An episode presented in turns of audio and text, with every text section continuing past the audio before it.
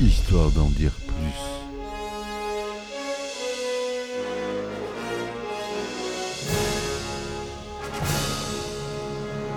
Eh ben attendez, on est en France. Allez, cul sec.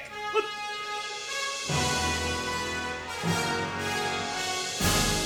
Personne ne veut le croire et pourtant c'est vrai, ils existent, ils sont là, Tarnatata.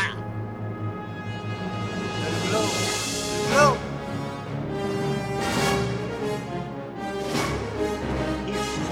pète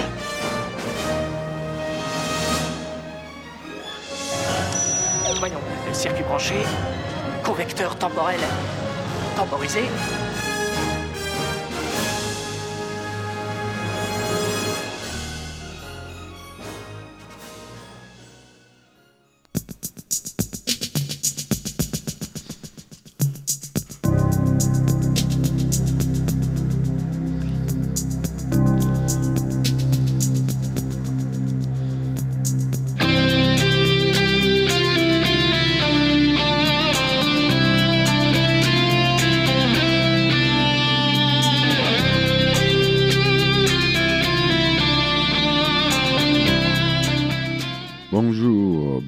Sur Histoire d'en dire plus. Aujourd'hui, on va parler, vous aurez sûrement reconnu la musique de Top Gun, le film de 1987, le premier du nom. Film que j'adore. Premier CD que j'ai eu, c'était la BO de ce film. Merci. À tout de suite, on est parti. Et on y va pour Top Gun. Top Gun, c'est un film de Tony Scott, réalisé en 1986. C'est un film d'action américain. Il met en scène notamment dans les rôles principaux Tom Cruise, Kelly McGillis, Anthony Edwards et Val Kilmer. L'action se déroule en partie à Top Gun, une école de combat aérien de la marine américaine. Aujourd'hui considéré comme un film culte des années 80, il a propulsé la carrière de Tom Cruise, faisant de lui une star internationale. Il connaît une suite, évidemment, que vous connaissez tous, Top Gun Maverick, sorti en 2022. La fameuse musique du film a été composée par Al Harold Faltermeyer. Musique mémorable, la BO est mémorable. Je l'ai écouté en boucle pendant des heures et des heures. Film qui met en scène euh, un chasseur euh, qui n'est plus en service maintenant euh, aux États-Unis. C'est le Grumman F-14 Tomcat. Moi qui suis fan d'avions de chasse, c'était le plus bel avion de chasse qui existait au monde à cette époque, avec ses ailes rétractables. Je vous invite à aller consulter les photos et me dire ce que vous en pensez. Voilà, donc euh, le synopsis du film dans l'océan Indien, à la fin des années 80, durant les dernières années de la guerre froide, au cours d'une patrouille aérienne de routine, deux chasseurs F-14 Tomcat de l'US Navy, embarqués sur le porte-avions USS Enterprise, rencontrent deux chasseurs MiG-28 soviétiques au comportement hostile. Les pilotes américains parviennent à mettre les avions soviétiques en fuite, mais le leader de la formation, Bill, avec son surnom Cougar Cortel, se retrouve en état de choc à la suite de l'accrochage. Le pilote de l'autre appareil américain, Pete Maverick Mitchell, un aviateur avec un tempérament de chien fou, qui est joué par Tom Cruise, peu apprécié de sa hiérarchie, est marqué par la disparition en vol de son père le 5 novembre 1965 lors de la guerre du Vietnam. Il retourne alors chercher Cougar malgré les ordres reçus et manque de kérosène de, de son avion et l'aide à se poser sur son porte-avions. Choqué à la suite de l'incident, Cougar renonce au pilotage.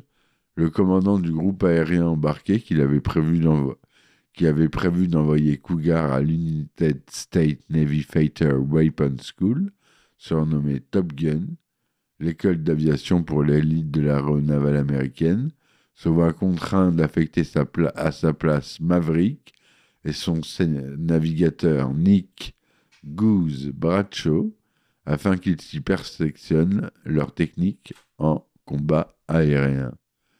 Voilà.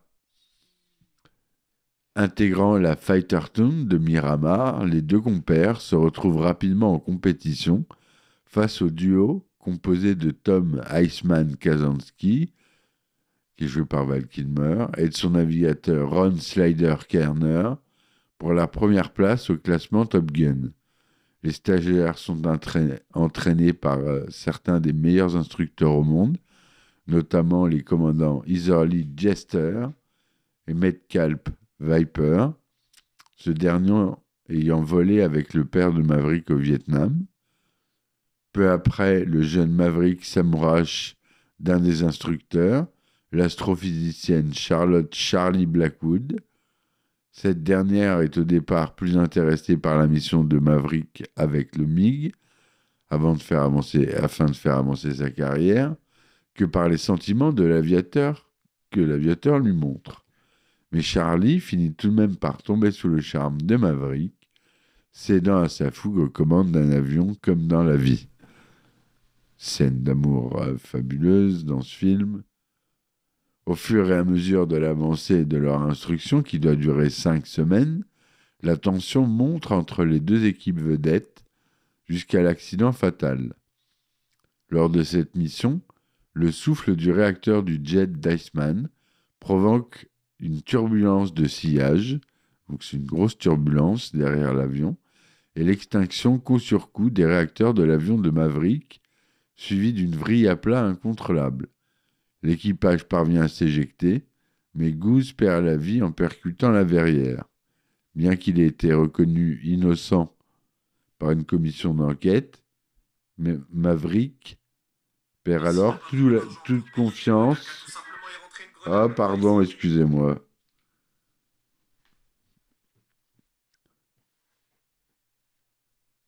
Maverick perd alors toute confiance en lui et décide de tout plaquer, en dépit du soutien des encouragements de Charlie. Cette dernière lui fait part de sa déception sans ménagement et part à Washington pour une nouvelle fonction. Seul le commandant de base Viper lui apporte du réconfort en révélant à Maverick les secrets de la disparition de son père. L'aviateur retrouve la motivation pour terminer son stage à Top Gun, qui couronne Iceman meilleur pilote de sa promotion. Maverick accepte son échec et le félicite. Après la cérémonie de remise des diplômes, les aviateurs sont renvoyés en mission. Affectés de nouveau sur l'USS Enterprise, les pilotes sont chargés de porter secours à un navire de liaison, l'USS Layton, en perdition dans les eaux territoriales ennemies de l'océan Indien. Les équipes de Iceman Slider et de Hollywood Wolfman décollent vers le lieu de sauvetage. Maverick, qui fait désormais partie de l'équipe avec Sam Merlin Wells, l'ancien navigateur de Cougar, est quant à lui placé en alerte sur le pont de vol du porte-avions. Mais durant la mission, le F-14 de Hollywood et Wolfman est abattu par des avions soviétiques arrivés sur la zone et ayant engagé les avions américains en combat aérien. On dit engagé hein, quand c'est du combat aérien. Les deux aviateurs s'éjectent, Maverick est peu après envoyé en renfort. À peine arrivé dans la bataille, Maverick est coiffé par un MiG et décroche. Alors coiffé, ça veut dire qu'il a été loqué, c'est-à-dire que l'avion de chasse a détecté l'avion et l'a pris pour cible pour envoyer un missile qui ira directement à cet avion. Il, donc il décroche à la suite d'une nouvelle vrille à plat due au souffle du réacteur de l'avion adverse. Il réussit cette fois à maîtriser la vrille, mais perd confiance et se retire de la mêlée. Cependant, grâce aux encouragements prodigués par Merlin, et lorsqu'il évoque en pensée son ancien équipier Goose, dont il a gardé sa plaque d'identité, Maverick reprend courage et réengage le combat. Les catapultes de l'entreprise étant momentanément hors service, les deux F-14 sont forcés de se battre à 2 contre 6.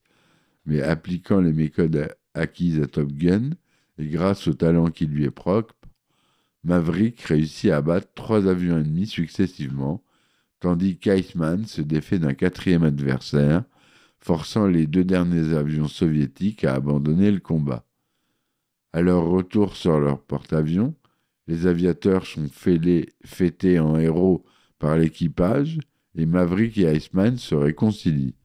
Plus tard, le commandant du groupe aérien embarqué propose à Maverick la mutation de son choix.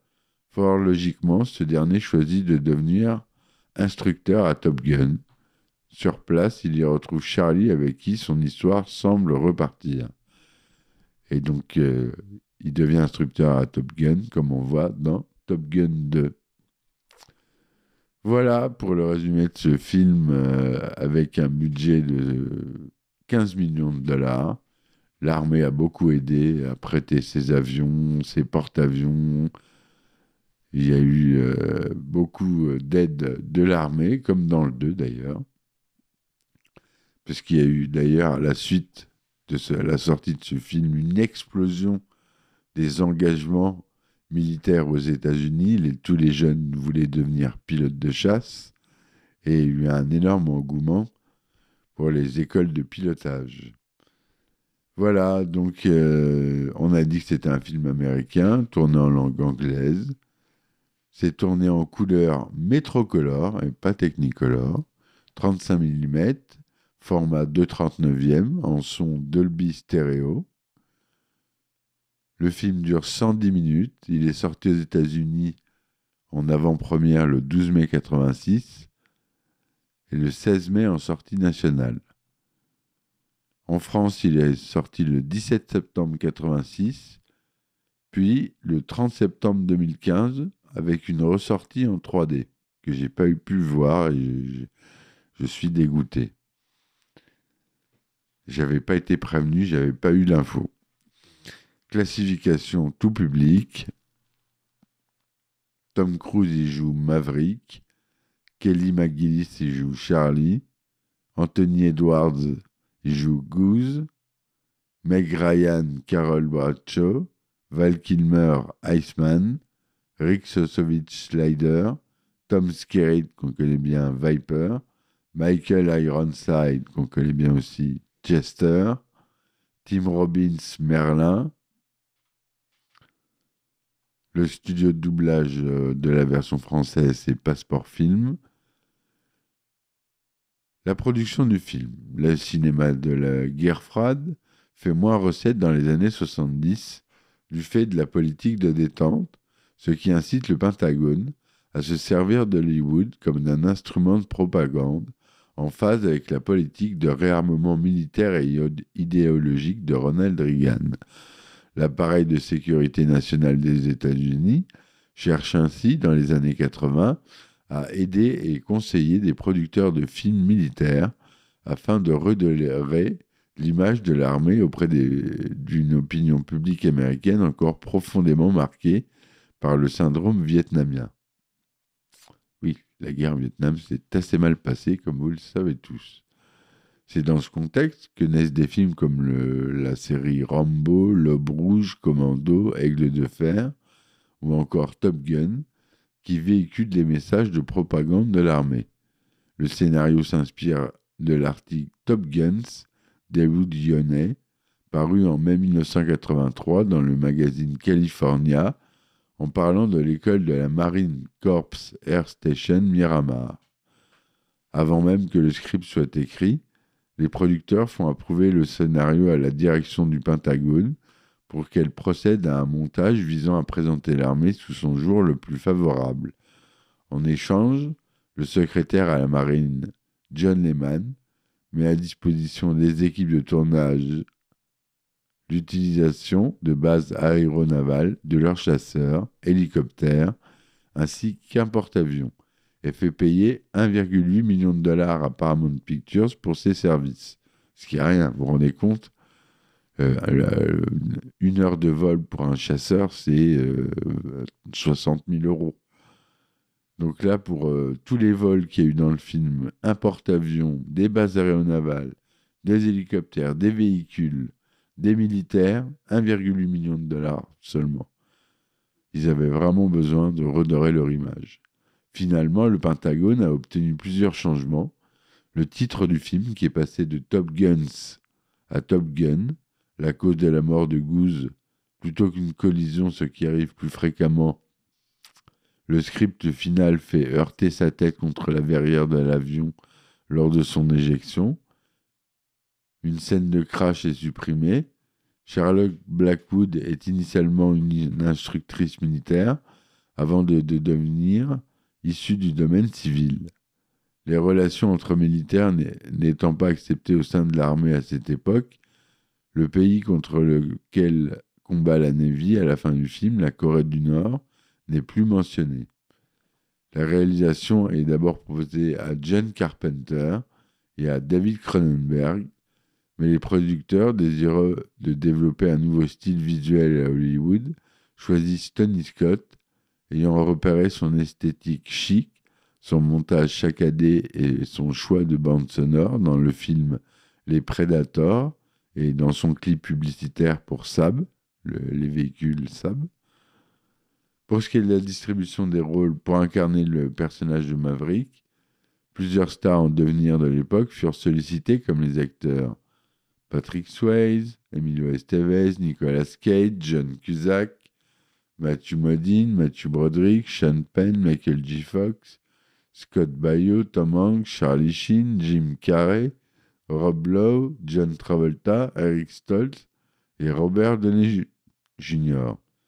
Pour incarner le rôle de Charlie Blackwood, les actrices Linda Fiorentino, Brooke Shield, Ali Shelley, Debra Winger, Tatum O'Neill, Jodie Foster, Linda Hamilton, Dariana, Diane Lane, Sarah Jessica Parker et Carrie Fisher furent sollicités mais les producteurs voulaient une inconnue du grand public et engagèrent finalement Kelly McGillis après avoir vu sa performance dans Witness en 85. Les acteurs John Voight et Louis Gossett Jr. ont quant à eux été sollicités pour le rôle de Viper. Tom Cruise refusa tout d'abord de participer au film, notamment à cause des scènes de vestiaire et du pitch du film, qui pour lui évoquait un flash dance dans le ciel mais finit par accepter en échange d'un million de dollars. Dans la scène du bar, l'homme qui a un rendez-vous avec Charlie et Pete Pettigrew, dans la vie réelle, est un ancien pilote de l'United States Navy et un instructeur à Top Gun, par ailleurs consultant dans le film. Son indicatif de vol était Viper, tout comme le personnage incarné par Tom Skerritt. Le tournage du film a principalement lieu en Californie, à la Naval Station North Island et dans le Nevada, au Nas Fallon, à Chicago, ainsi que dans l'océan Pacifique, pour la scène avec le porte-avions. Il a été marqué par le renvoi à trois reprises du réalisateur Tony Scott, qui sera finalement repris à chaque fois. Scott retravaillera cependant peu après avec le duo Jerry Bruckheimer-Don Simpson sur le, flic de Beverly Hills 2 et Jour de tonnerre. Le pilote de voltige aérienne Art Skull est présumé mort durant le tournage. Durant une vrille d'eau à plat, son avion s'est échoué dans l'océan Pacifique et son corps et l'avion n'ont pas été retrouvés. Le film est d'ailleurs dédié. De nombreuses acrobaties sont réalisées par Scott Altman, qui deviendra astronaute par la suite. Il y a eu un mort dans ce film. Hein. Voilà, fallait quand même j'en parle. Ça compte. La BO mémorable du film est composée de dix titres, avec le mythique Take My Breath Away et Danger Zone qui sont euh, des musiques très connues que vous connaissez forcément. Cette BO, vous la connaissez. Vous, elle est sortie en 1986, en 1999 en édition spéciale et en 2006 en édition de luxe. Lors de sa sortie en salle, pourtant, Top Gun rencontre une critique mitigée. Sur le site euh, Rotten Tomatoes, le film n'obtient que 54% d'avis positifs sur 57 critiques. Top Gun a trop peu de choses à mâcher aux téléspectateurs non adolescents lorsque ces personnages ne sont pas dans les airs. Sur Metacritic, il obtient 50% sur la base de 15 critiques, avis mitigés ou moyens.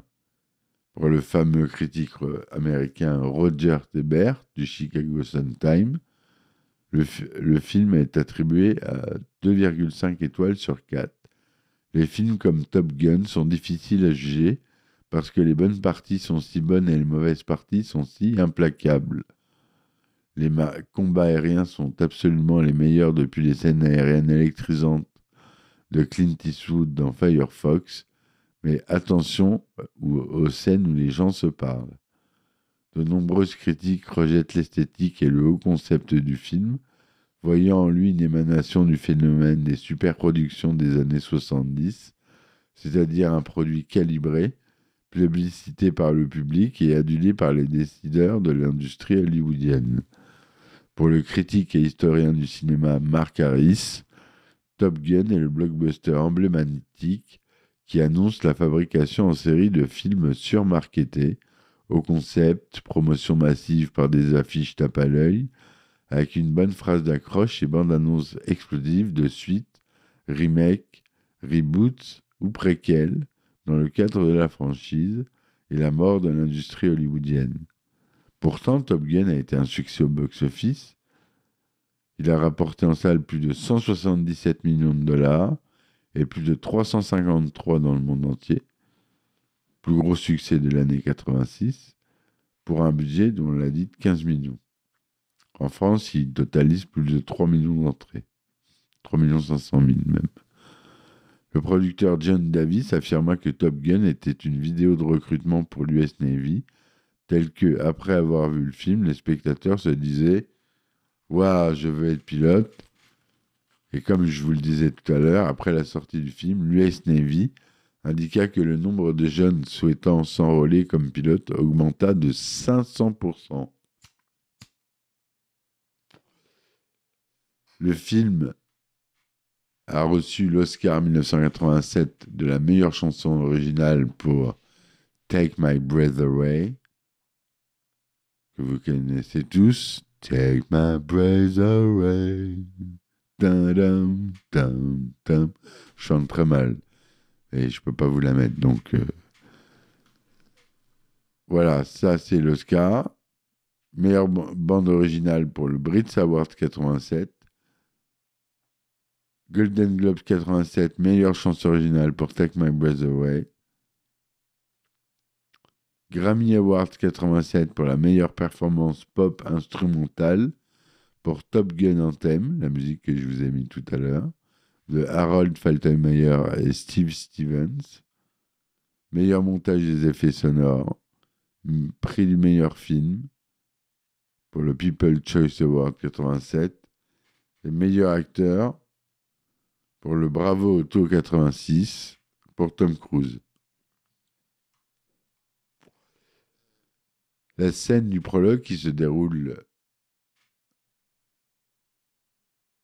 accrochage dans l'océan Indien contre un mystérieux pays hostile avec un engagement qui oppose deux F-14 à 2028 évoque l'incident du golfe de Sirte en 1981. Les MiG-28 présentés dans le film sont en réalité des Northrop F-5 Freedom Fighter dont l'apparence a été modifiée. Le MiG-28 n'existe pas. Les modèles de MiG réels portent des numéros impairs. Cette contrefaçon est due à l'impossibilité par une production américaine de se procurer un avion de chasse soviétique pour le tournage d'un film à l'époque de la guerre froide entre les deux nations. Ouais, ça la foutait mal.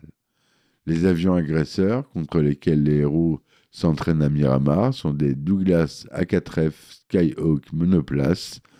Ils furent utilisés jusqu'en 1999 et maintenant furent remplacés par les fameux F-16 Fighter Falcon. F-16 euh, très utilisés par de nombreux pays euh, étrangers aux États-Unis. Ils en ont vendu beaucoup à l'étranger, des F-16, les Américains. Dans la version française, le Grumman F-14 Tomcat est, est parfois appelé F-4, Comme lors de la scène de présentation de l'école, quand le commandant Metcalf dit Nous allons apprendre à pousser le F4 à ses extrêmes limites. Il condense alors, le nom de l'avion F-14 Tomcat en F4 pour 4, chat. En revanche, le président du tribunal militaire qui juge Maverick pour son crash emploie le terme correct. En septembre 2011, Légende 3D annonce lors de la conférence Broadcasting, International Broadcasting Convention que le film sera converti en 3D, les séquences de combat aérien se prêtant particulièrement bien à cette technologie. Cette version 3D est diffusée à partir du 8 février 2013 et en France, on l'a dit tout à l'heure, en 2015. Le personnage de Maverick est inspiré par celui de Randall Duke Cunningham, un pilote de F-4 Phantom II pendant la guerre du Vietnam. Il a abattu 5000 pendant l'année 72, dont 3 le 10 mai 1972. Il a notamment effectué à cette occasion une manœuvre en combat aérien similaire à celle de la fin du film, il a aussi été instructeur à Top Gun et a terminé sa carrière comme commandeur de l'US Navy. Celui de Charlie s'inspire de Christine Fox, qui est à l'époque présidente du Centre américain d'analyse navale et spécialiste des questions de défense. Les affrontements virils des deux, jeunes et beaux aviateurs rivaux Maverick et Iceman sont interprétés par différentes personnes analysant le film, vision défendue notamment par Quentin Tarantino lors d'un monologue dans Don't Sleep With Me, comme une allusion à leur potentielle homosexualité. Il décèle l'approche homoérotique de la caméra de Scott qui filme ses protagonistes masculins comme des objets de désir, dans les vestiaires ou dans la séquence de match de beach volley où ils explorent leur corps, torse nu et luisant. Le film comporte des incohérences. Le porte-avions du film est l'USS Enterprise, nom de code CVN-65, bien que Maverick et Goose semblent appartenir à la flottille de chasse VF-1 Wolfpack, selon les équissons de leur combinaison et les insignes du casque de Goose. En revanche, les décorations d'escadrille des avions du film sont totalement fantaisistes un alignement de F-14 appartenant également à la VF1, avec leur véritable marque d'escadrille, stationne sur le parking de la base de Miramar. Des erreurs et des incohérences apparaissent dans les scènes aériennes, avec des pilotes dont les numéros varient entre les prises, tout comme la géométrie des ailes qui est variable sur un F-14, ouverte ou repliée, ou encore les masques à oxygène des pilotes attachés ou détachés, sans compter les dialogues des pilotes qui ne correspondent pas aux images. Il y a pas mal de faux raccords dans ce film. Lors de la scène du combat final, quand l'avion de Maverick décolle depuis le pont d'envol du porte-avions,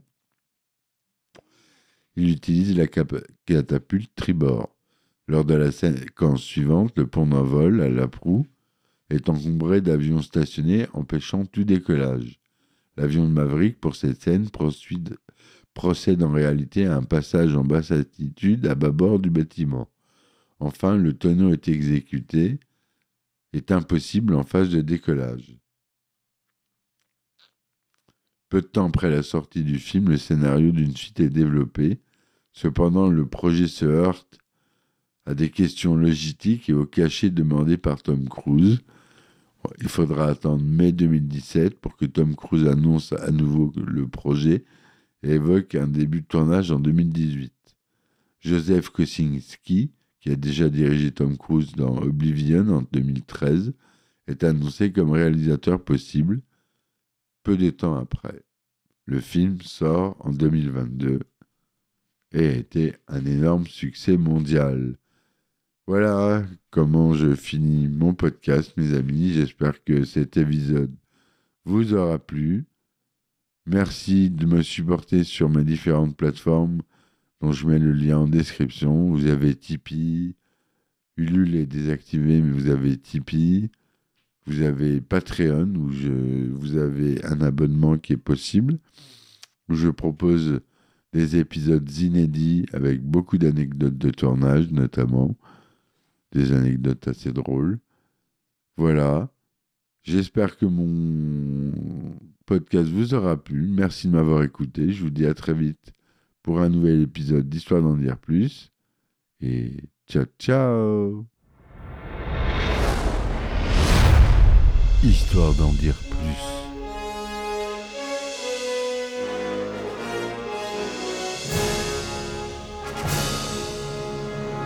Eh ben attendez, on est en France. Allez, cul sec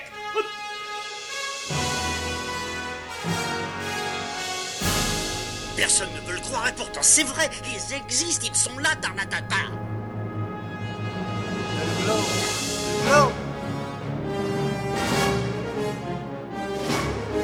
Il faut qu'on pète.